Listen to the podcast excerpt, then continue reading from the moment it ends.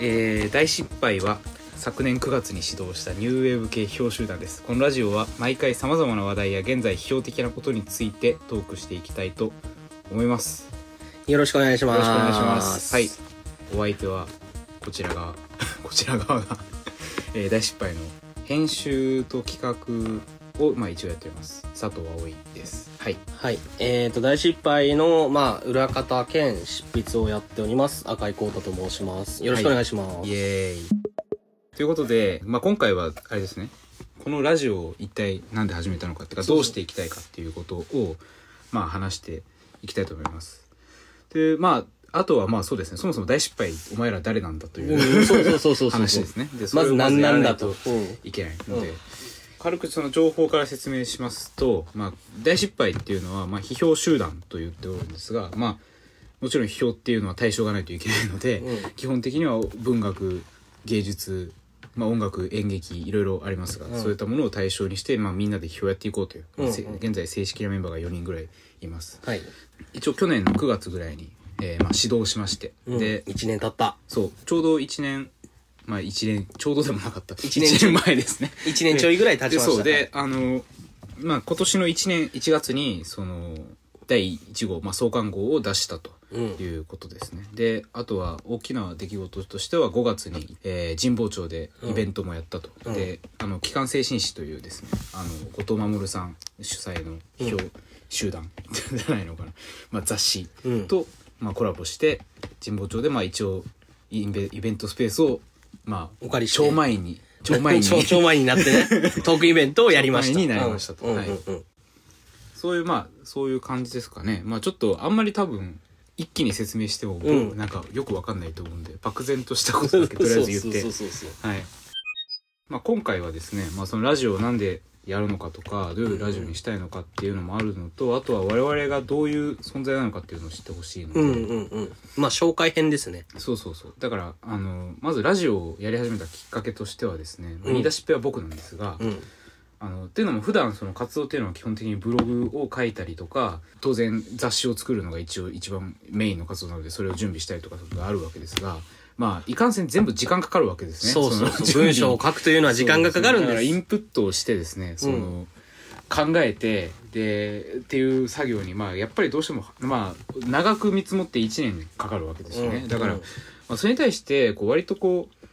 てかまあそれを傍から見てるとですね裏ではみんな苦しんで何かをやってるんだけど何もしてないみたいに見えると。だからこうあの軽くっていうかまああ一応こいつらは何かしらの活動をしてるんだなと。そうそうアクティビティをしているんだということをまあ知っていただくためにラジオをやったと。そうそう。まあ、一番大きいのはそういうことですね、うん。でまあ、どういうラジオにしていきたいかっていうとあの硬いことももちろん喋りますが批評集団なので、うん。まあ、それ以上に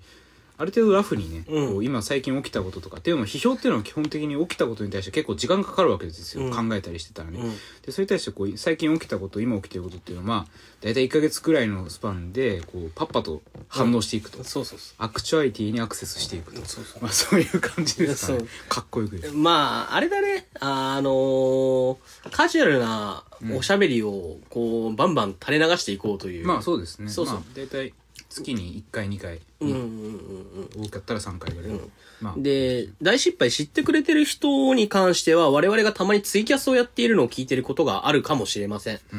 うんで、ツイキャスもいいんだけど、まあ、もうちょっとね、あのーなんて言うんでしょう、企画性を持たせるというか話に、ままとまったものをそうそうそうそうそうそう。っ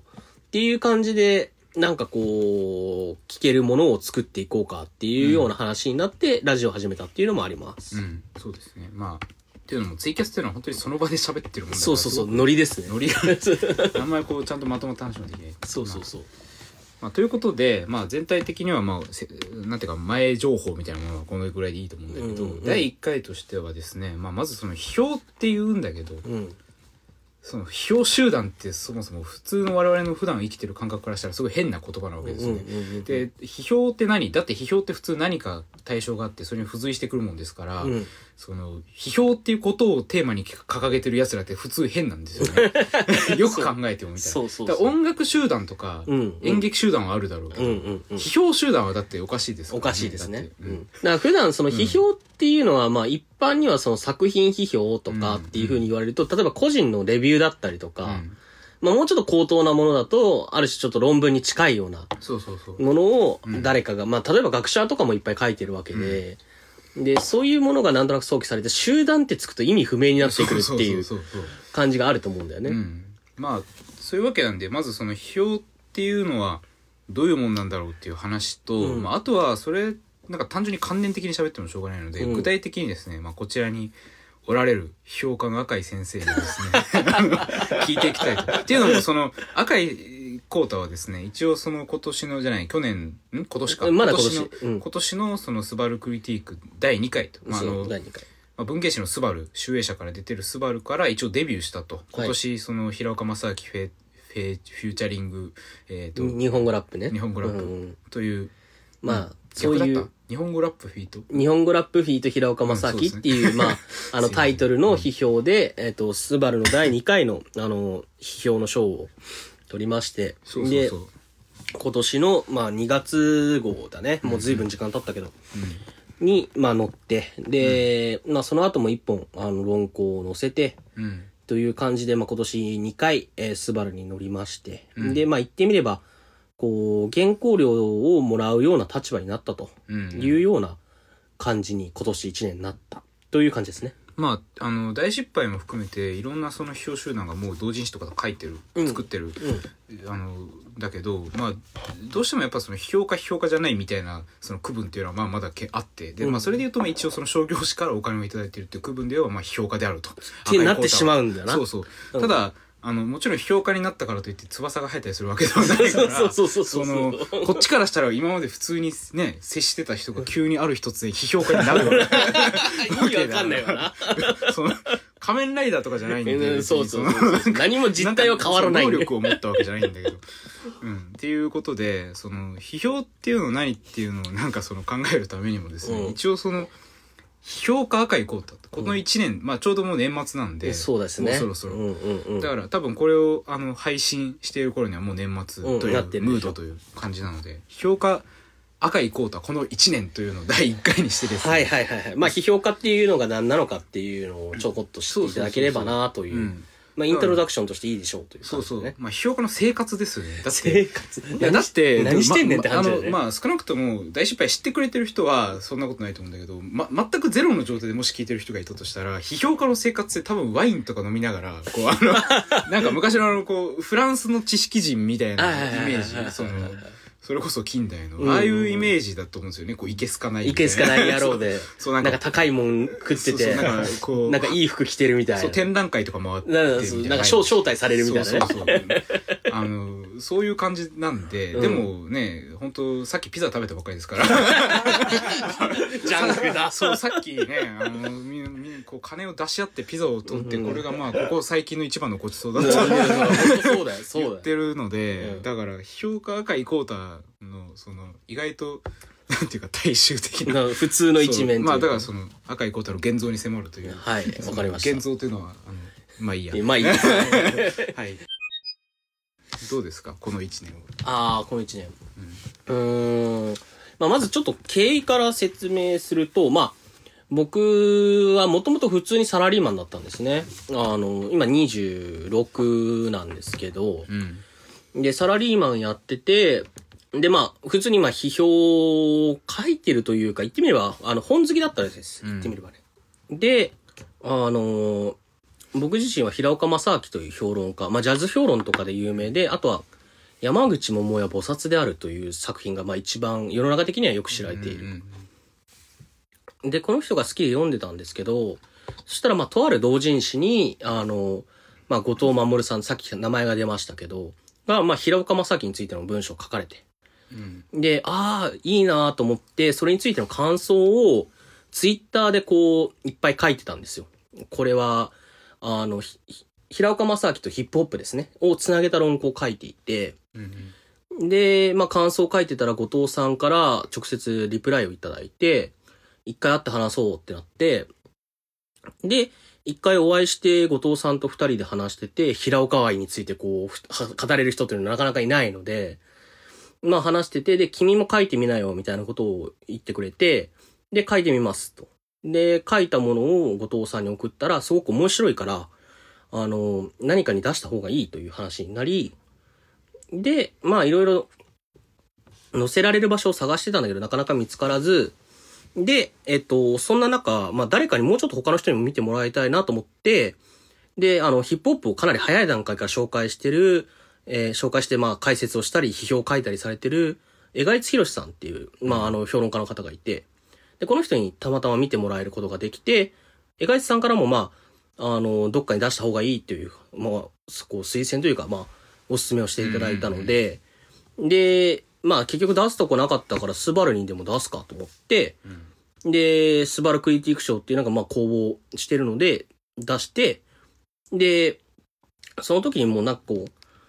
自分が文章を書きたいなとかっていう気持ちは強かったから、あの、会社を辞めたんですね。うんだ会社を辞めるタイミングぐらいで賞に応募してっていう感じで応募したら、まあなんかたまたま取れてしまったと。だから普通取ってやめるんならわかるんだけど、うんもうもうなんかかなり早い段階で送る段階でテンション上がってやめちゃってるんだよねそうそうそうそうそうそうそう。なんか上が上がりきっちゃって辞めちゃったっていう。んなんか取れてなかったらどうしてたんっていうよくわかんない。無職が続いてたんでしょう。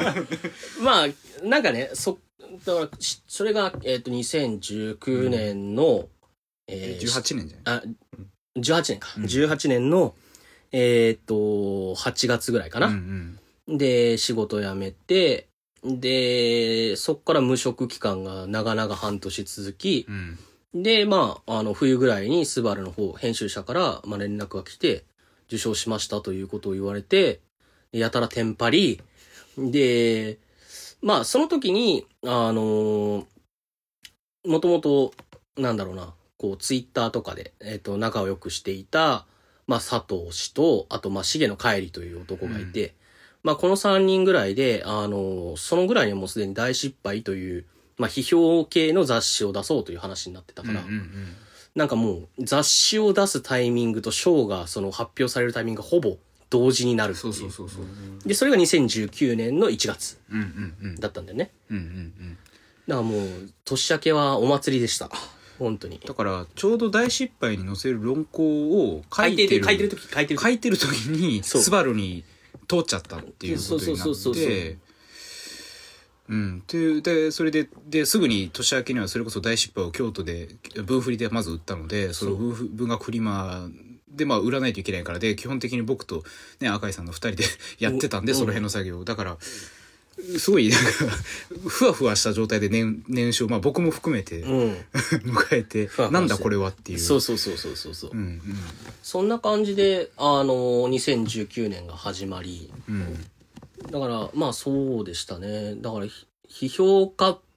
っていうのと同時に批評同人誌を始めるっていう。うんうんうん、そうそう。普通、だ普通っていうか、まあ、イメージだと多分同人誌長い間続けててプロになるとか、例えば漫画とかだとね、そういう人もいっぱいいると思うんだけど、そうじゃなくて別に普通に並行して両方同時に始まったっていう。そうそうそうそうそうそうそう。批評、プロであり、まあ、大失敗 同人でもあると。うん、うん、そう。で、うん、まあ、批評も家としてもスタートしたけれども、うん。その時にたまた2月ぐらいに、あの、大学院の受験が僕はありまして、そうそう。そう。ん。だからサラリーマン辞めて行くあてもないから、とりあえず大学院入ろうと思って、うんで、まあなんかこう、半ば転がり込むような形で大学院のの方に入り、うん。で、まあ、なんだろう、大学院生をやりながら、こう、批評家として商、商、えー商業誌に書くみたいなうん生活が今年1年始まった。うんっていう感じですね。流れとしては。そうねだからまあ多分それに加えてまあ大失敗のことがたまにあるとそうそうそうそう。うん、だから5月に、まあ、それこそその東京の分振りで売ってね、売ってでイベントしてでまああといさっき忘れたけど「状況」っていうあのあ、そうで。なんていうか、まあ一言で言うと最古系のそうそうそう雑誌にインタビューを受けてそう。あの、我々3人で、なんかこう、状況の、状況っていうまず雑誌があり、そこのコーナーに、うん。まあ、あの、謎の団体を解剖するっていうコーナーがあったらしくて、うん、それの第2回ですね我々はそう、第2回の、まあ、インタビューの対象に選ばれて、うん。で、まあ、インタビューを受けて、で、まあ、そこで大失敗についての、まあ、すごく簡単な紹介というかね、うん。とかを喋ったりとかをしましたね。うんうん。一番最近だと苦しかったのはうん。いつ？この1年だと。この1年で一番苦しかった。谷川がんを書いた時とか？えーっと、1年間苦しかったですね。いやだから基本的に多分そのなんかなんか大きいと特にその雑誌だと2本載してるうん。から、まあ、いまあだから谷川岩論新しくだからえっ、と何月？あれは。あれは9月号かな。うん。あの、スバルの9月号に、あの、まあ、で、受賞第一作ということで、ね谷川岩っていう人の、まあ、詩を書いてる人なんですけど、うんうんその詩についての批評を、まあ、載せたのが第2本目と。うんうんだからあれをだから書いてたのがだからいつだ？あれ書いてたのはね、えーっとね、2月から4月ぐらい。あそうかだから受受賞したっていうのがすぐ分かってからもうすぐもう書き始めて、うん。でそれでだから要するに飲酒終わったで次新しく楽器始まるっていう時期にそれ書いて、うん。で書いたら大学院が始まり、うん。で5月に大失敗に行きみたいな、そうそうそうそうそうそう。であの多分もう言っていいんですよね。あの杉田俊介さんの。ああ、もう告知されてるんでね。そうそう、んあれはえっ、と,、えっ、と、対抗言論っていう、まあ、杉田俊介さんとか、まあ、批評家の方がいらっしゃるんですけど、その人が、まあ、反ヘイトを、まあ、目的とした、まあ、雑誌を創刊されると。で、多分、今年の、えー、12月ぐらいには刊行されるはずなんですけど、まあ、そこから、まあ、えっ、と、依頼を受けたので、えっ、と、ダン・イエカゲさんっていう小説家、まあ、もともとはラッパーの人なんですけど、その人の小説についての評論を載せる予定なんですね。うんうんで、それ書いてたのが、夏ぐらいかな。うんうんうんうん8月とかだった気がする。だからそういう感じでこう常に何かしらには追われている。そう何かしらにはずっと追われる1年でした。心休まることなく。なく、うん。はい。でまあ最近もまだ告知されてないと思うけどまあ近々出る何かを書いた後どっかで、ね、出る何かを。そう。そううん。だからまあ、あの、かてか書いてるね。書いてる。書いてる。な。今今まさに。ので、まあ、あの、言ってみれば、こう、まだ別に僕はそんなに仕事が批評家として多い方ではないんだけれども、うんとはいえ、やっぱりその、どっかに発表をするなり、まあ、あるいは同人誌に書くなりで、常に締め切りが、こう、追ってくる生活になってしまい、うん。えー日々、こう、ストレスが溜まっていく感じですね。はい。評価っていうと例えばまあ有名どころで言うと、ん。それこそ浅田明とか、うん。浅田明さんとか、うん。唐谷浩人とかああいう人たちは多分もうあのそもそもキャリアのある時期ぐらいからはもう、まあ、インプットは当然してただろうけど、もうほぼ自分が考えてることがもうそのままコンテンツになるような状態だったと思うんです、彼らの場合そうはそうそうそう。ただでも本当に赤井さんの場合は駆け出しも駆け出しなので、うん。毎回その締め切りがある何を書こうこれを書くためにはこれを読まないといけないっていう。そうそうそうそう評論家って言ってもなんかなんかこうある意味なんていうかなある既存のなんかひ評価軸に照らして何かをやってるんじゃなくて、うん。その都度言ったらもう評価軸を自分で作ってっていうそういう作業があるんでなんていうか、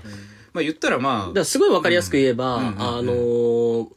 まあさっき名前で浅田にせよ、ん。あのー体にせよ、うん。東にせよ、まあ東博樹さんにせよ、あうん。言ってみれば、こう、常に、うん。えー、ロケットランチャーなり、うん。まああるいは戦車なりうん、核兵器なり持ってるわけです。うん。でいつでもぶっ放せると。うんいうような状態にあって、で、さあ来たってなったらボンボーンって打って終わりみたいな感じなんだけど、本当かどうか知らない知らない、知らないけど、僕には少なくとも、ね少なくともまあ、イメージとしてはそんな感じなわけです。まあ、言ってみれば、その、道具立てがあるというかね、うん。な、なんだけど、僕の場合、あの、丸腰なんです、基本。うんうん丸腰の状態で、なんか敵来たみたいな感じになり、やべえ、今から武器作んねえと、みたいな、敵前で武器作ってるみたいな、そういう状態が、1年間続くっていう感じでね。その間のやっぱ生活っていうのはどうなんですか？基本的にもうずっと本読んで思いついたら書いてみたいなことをやる？一日中。えーっと、まあもちろんいろいろなね、それこそ大失敗の仕事、うん。大学院での授業やあるいは仕事っていうのがあったりとかして、まあそういった時間を抜いつつ、えーっと、そうだな、例えば、うーん、谷川岩のついての、まあ、詩を論じたときは、うんまあ例えばまず詩を全部読むわけです、谷川岩の。うんまあ谷川岩の場合詩がそんなに多くないから よかったんだけど、うんあの、詩を全部読んで、うんどういう部分を論じるのかっていうのを、こう、ポイントをつけていき、で、まあ、どういうところを評価するのか。まあ、ひ評価っていうのは評価する、評価しないっていうことをはっきり言う人種なので、まあ、あのその評価するんだったら評価するための道具立て。例えば、えー僕の場合、今回は哲学とかの話とか、あを、まあ、主にこう、使ったりとかしましたけれども、まあそういう文学以外のジャンルの読み物、どういう道具を拾ってくるのかっていうことをまず一からやらなきゃいけない。うんうんうんそんな感じでしたかね。あのー生活と呼べるものがあるとすれば。いやもう本当にねなんかこうはために見てると文章をなんていうか書いてる期間本当に大敗的な生活をなんかしてるから、うん。なんかで特にね多分赤井さんはねなんか中でもこうすごくあある種ひ批 評家に向いてないしっていうか だからあのこうすごいね気負うわけで。おそらくあらゆる締め切りに対して同じぐらいのレベルでこれが来たらもうあのだから毎回もう批評家やめるみたいなことを なんか言い出しつつなんか昼夜逆転とかして、うん。なんかこうすごい脅迫神経的にこう本をガリガリよ読んでいくわけですよ。でなんかもう出し出した後だから一番こう面白かったのは、うん。そのあのこれはスバルじゃなくて大失敗の方ですけど、うん。大失敗の方で書いた文章がまあ割と過激な内容だったんです、うん。後半の方がね。でそれを書いた後になんかそので本がすり上がるぐらいまあその作業は僕がやってたから僕ん家にこう届くんだけど、その届くぐらいの時にもうあの俺逮捕されたらどうしようみたいなことを言い出して 家に警察来たらどうしようとかっつってなんかでなんかその時大阪かなんかで会ってたらなんかその携帯のそのブックマークのところにもし家に警察が来たらみたいな ガイドラインみたいななんかまとめサイトみたいなやつがブックマークされてて。あったな。で、なんかしかもそそれ、僕、ちょっとじょ冗談でやってるのかと思ったけど、割と本気でそれなんか、そそういうテンションになってるから怖いんですよ、なんか。そんなわけないじゃん。だって一回の同人誌に、しかもそんなに超過激でもないし、なんかその、それ書いたぐらいで、なんかこうね、秘密警察みたいなのがいて、とっ捕まったらやばい世界なので、マジで。いや、なんかね、あのーまあ、これは実は確かに事実なんだけど、あのー僕の書き方、よく、よくないんだろうけど、あのー書いてる時のテンションが異常なんですね。うんあのー例えば、まあ、これ人によって多分書き方いろいろあると思うんだけど、こう、だいたい一晩で、行く時は1万字ぐらい書いちゃうわけでうんす。うん。で、書いて、で、なんていうのかな。こう、魂が抜けたように、んバタッと寝て、で、目が覚めたら、また、バーって書いて寝て、バーって書いて寝てっていうのを、まあ一週間ぐらいやってると、まあ大体一本の文章ができるんですけど、うん。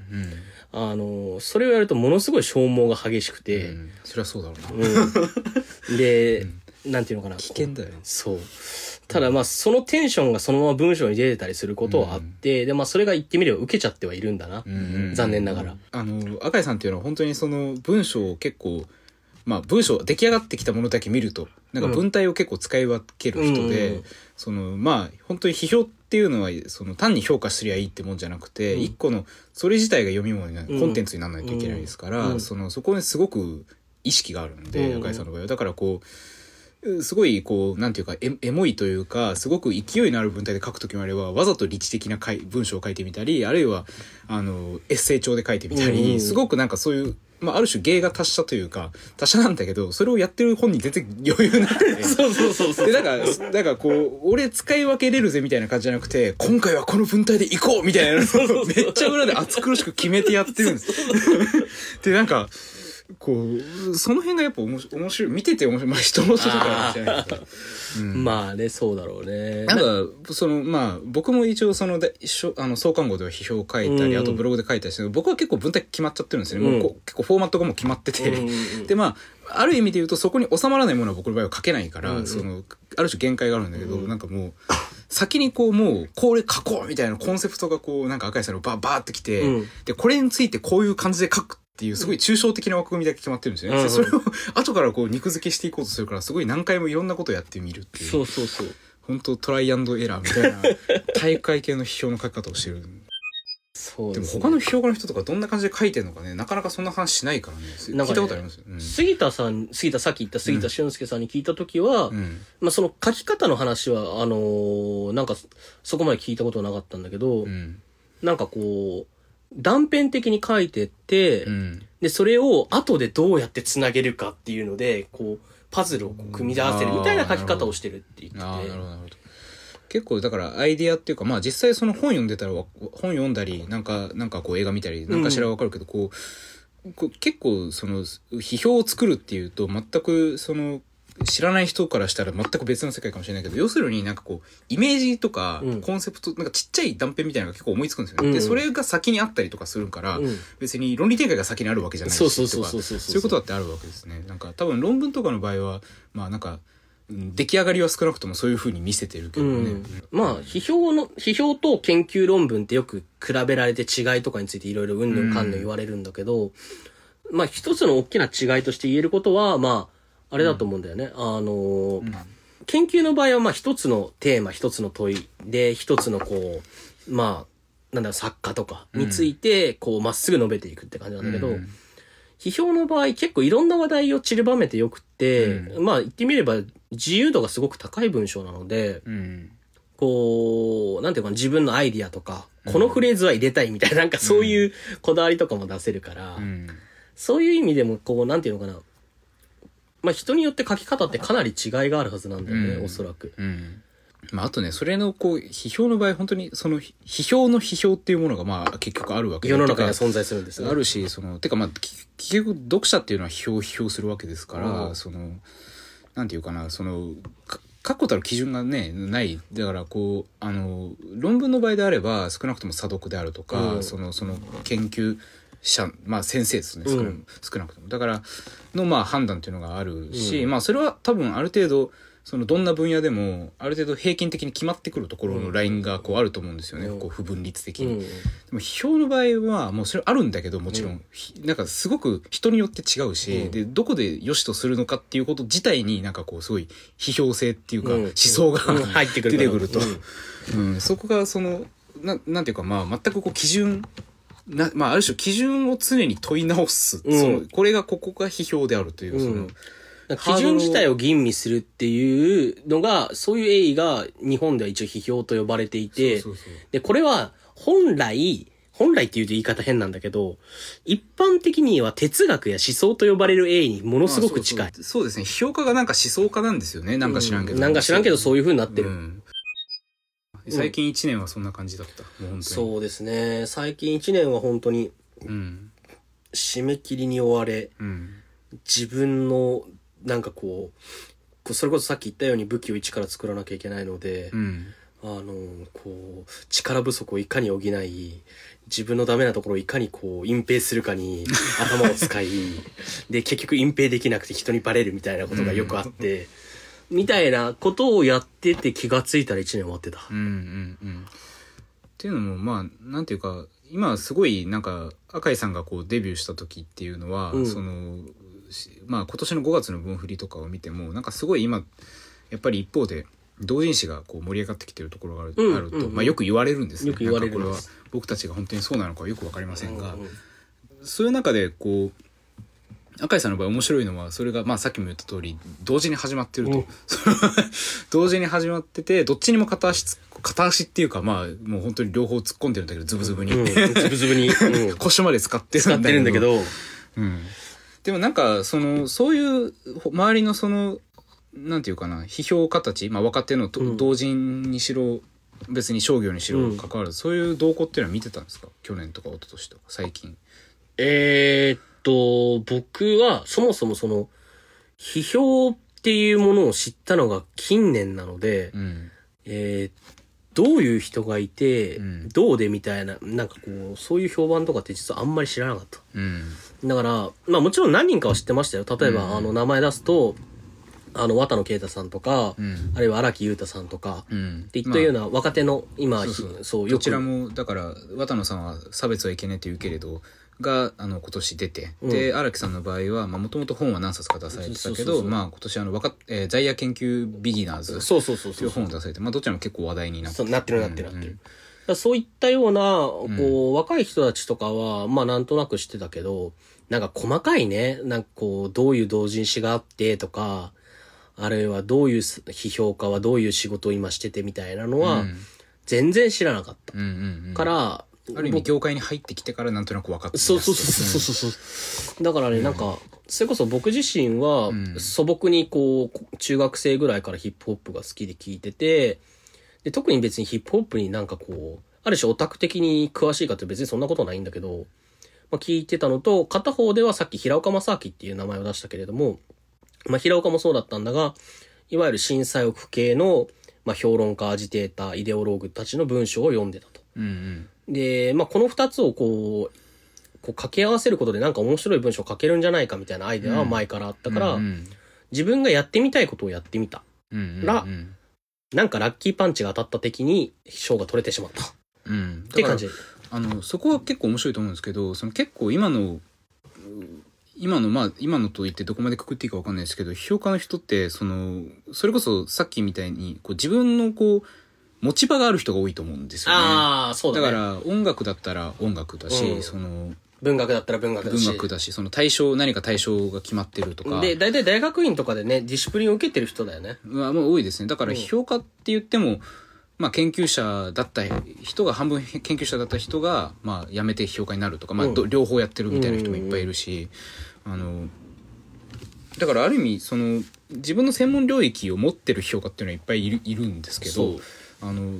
赤井さんの場合はそれ初め、まあ、ラップっていう形はあったんだけど、その後ラップ批評を別に続けるわけでもなくわけでもなく。平岡正明の話をずっと続けるわけでもなくわ急に谷川がの話を書いたりで、詩論を書くそう。まあ、詩論っていうか、まあ、政治と詩について書くって感じだね。だからどっちかっていうとその批評する対象じゃなくてこうなんていうかそれこそ赤井さん自身の問題意識とか、うんうんうん。そのこういうことを書きたいっていう、まあ、うん。漠然とした抽象的なまあ思想的な部分、ん。思想的な部分がなんか共通してると。だからそそういう人って今なかなかだから難しい。だからあの例えばあのそ例えば、まあ、今度後藤守さんがこ本を出すけれども、その場合だったらあのゴシックカルチャー、カルチャーじゃあ入門。うん。とかまあ例えば後藤守さんでも本当にゴシックの専門家でゴゴシックカルチャーのゴスの。うん、ゴスの方です。ゴスの専門家だとか、うんあれあのそういう形で結構まあ、あとあの人の場合は理論立てとしては、やっぱり大きく看板として掲げてるのはマニエリスム。そうそうそう。だから、うん。そういう何個かのまあひひ一つではないんですよ。何個かのこう、キーワードがあると思うんですね、うん。うんうんその評価に。でも、うん。多分赤井浩太とは誰っていう感じでその,、うん。その辺の人がですね、うん。見ていった時になかなか実は難しいんじゃないかと。そう。何を論じててどただその見ていくと分かるんだけど、うん。あある意味地味なんですよねそこは、うん普通大体出てくる人っていうのはあこれを論じたこいつが現れたぞっていう形で人から認知されるんだけど、うんそうじゃなくてなんか赤井さんの場合なんかよく分かんないけど初め日本語ラップを論じてたと思ったら次めっちゃ硬い詩論みたいなことをやったり、うんしかも哲学とか使って、うん。だからそこはすごい変変といえば変ですよね。ああ、それは、まあ、端的に言えばあんまり商業的には良くなくて、ああそうなんだ。うん、あのーやっぱりそのなんかトレードマークみたいなのっていうのはあった方がいいわけです。うんあのーだ後藤さんだったらマニエリスムとか、渡野さんだったら例えば差別論についてあの人が書いてたなとか、東博樹さんだったら、まあ、例えば、あのーそれは時期にもよるけれども、例えばオタクのゲームとか、うんあるいは、まあ、観光客とか、うん。で、もうちょっと古いとか初期の話になるとやっぱりジャック・デリダっていうような、こうトレードマークみたいなものっていうのは基本あった方が商業的にはいいよねっていうのはあるんだけど、うんうん。いかんせん僕の場合なんかこう、批評家になるのとある種こう、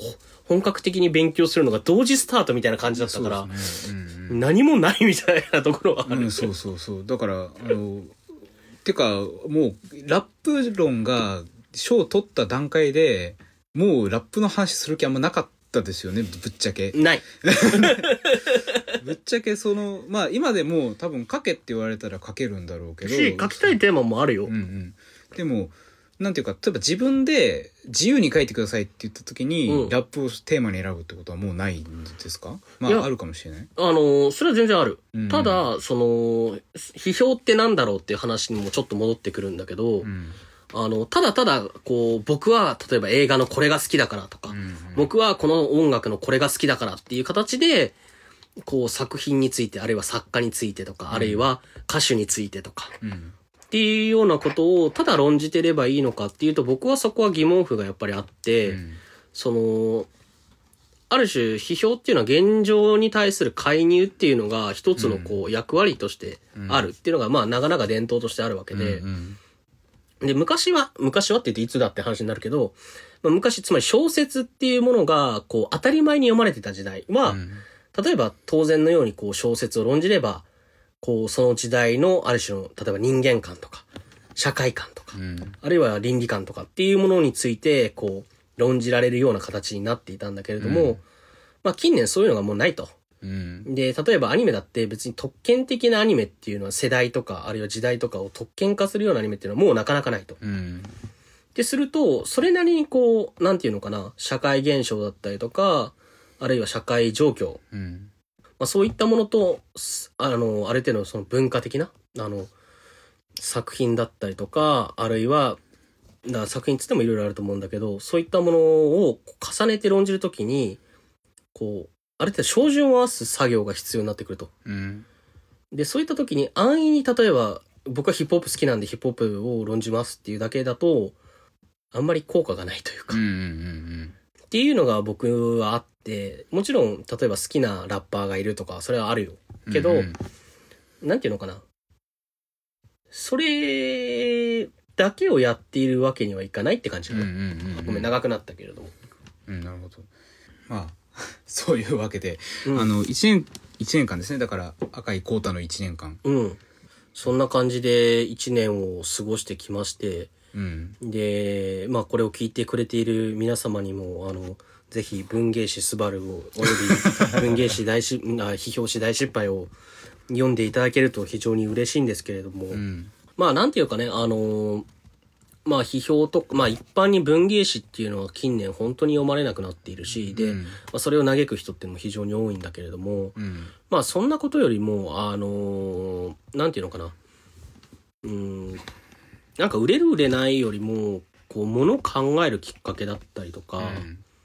になるっていうのが大事で、で、それは、まあもちろん批評っていうことだけじゃないけれども、批評っていうのはそういうのをなるべくやっていこうというジャンルなはずですので、他の評価がどうか知りませんが、まあ皆さん、まあなんか別に僕らのだけでなく批評的なものを読まれてみるのもありかと思うんですけれども、まああの多分ね批評っていうなんか名前がまあやっぱり良くないと思うんですよ、うん。さっきの話に戻ってくるんだけどなんかなんかよくわかんないじゃないですか、うん。批評って言われてもうん何を批評するんだと、だからこうなんていうかな。うん。だからまあそういうわけなんであんまりこう考えなくてもいいかもしれないですよね。こうなんか自分が興味あるものをこう手に取ってたらまあどっかでいつか出会うと、うん、どっかいつか出会う批評。うん、そうですね。ちなみに、えっ、と、第2回は、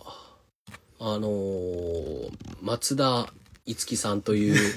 えーとまあ、僕の友達で、えっ、不思議と、なタイミング松、で振り出したな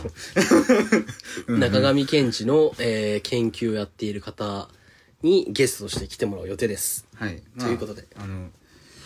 そういう形で。まあ2回あそう。あとね第2回以降はねあの街を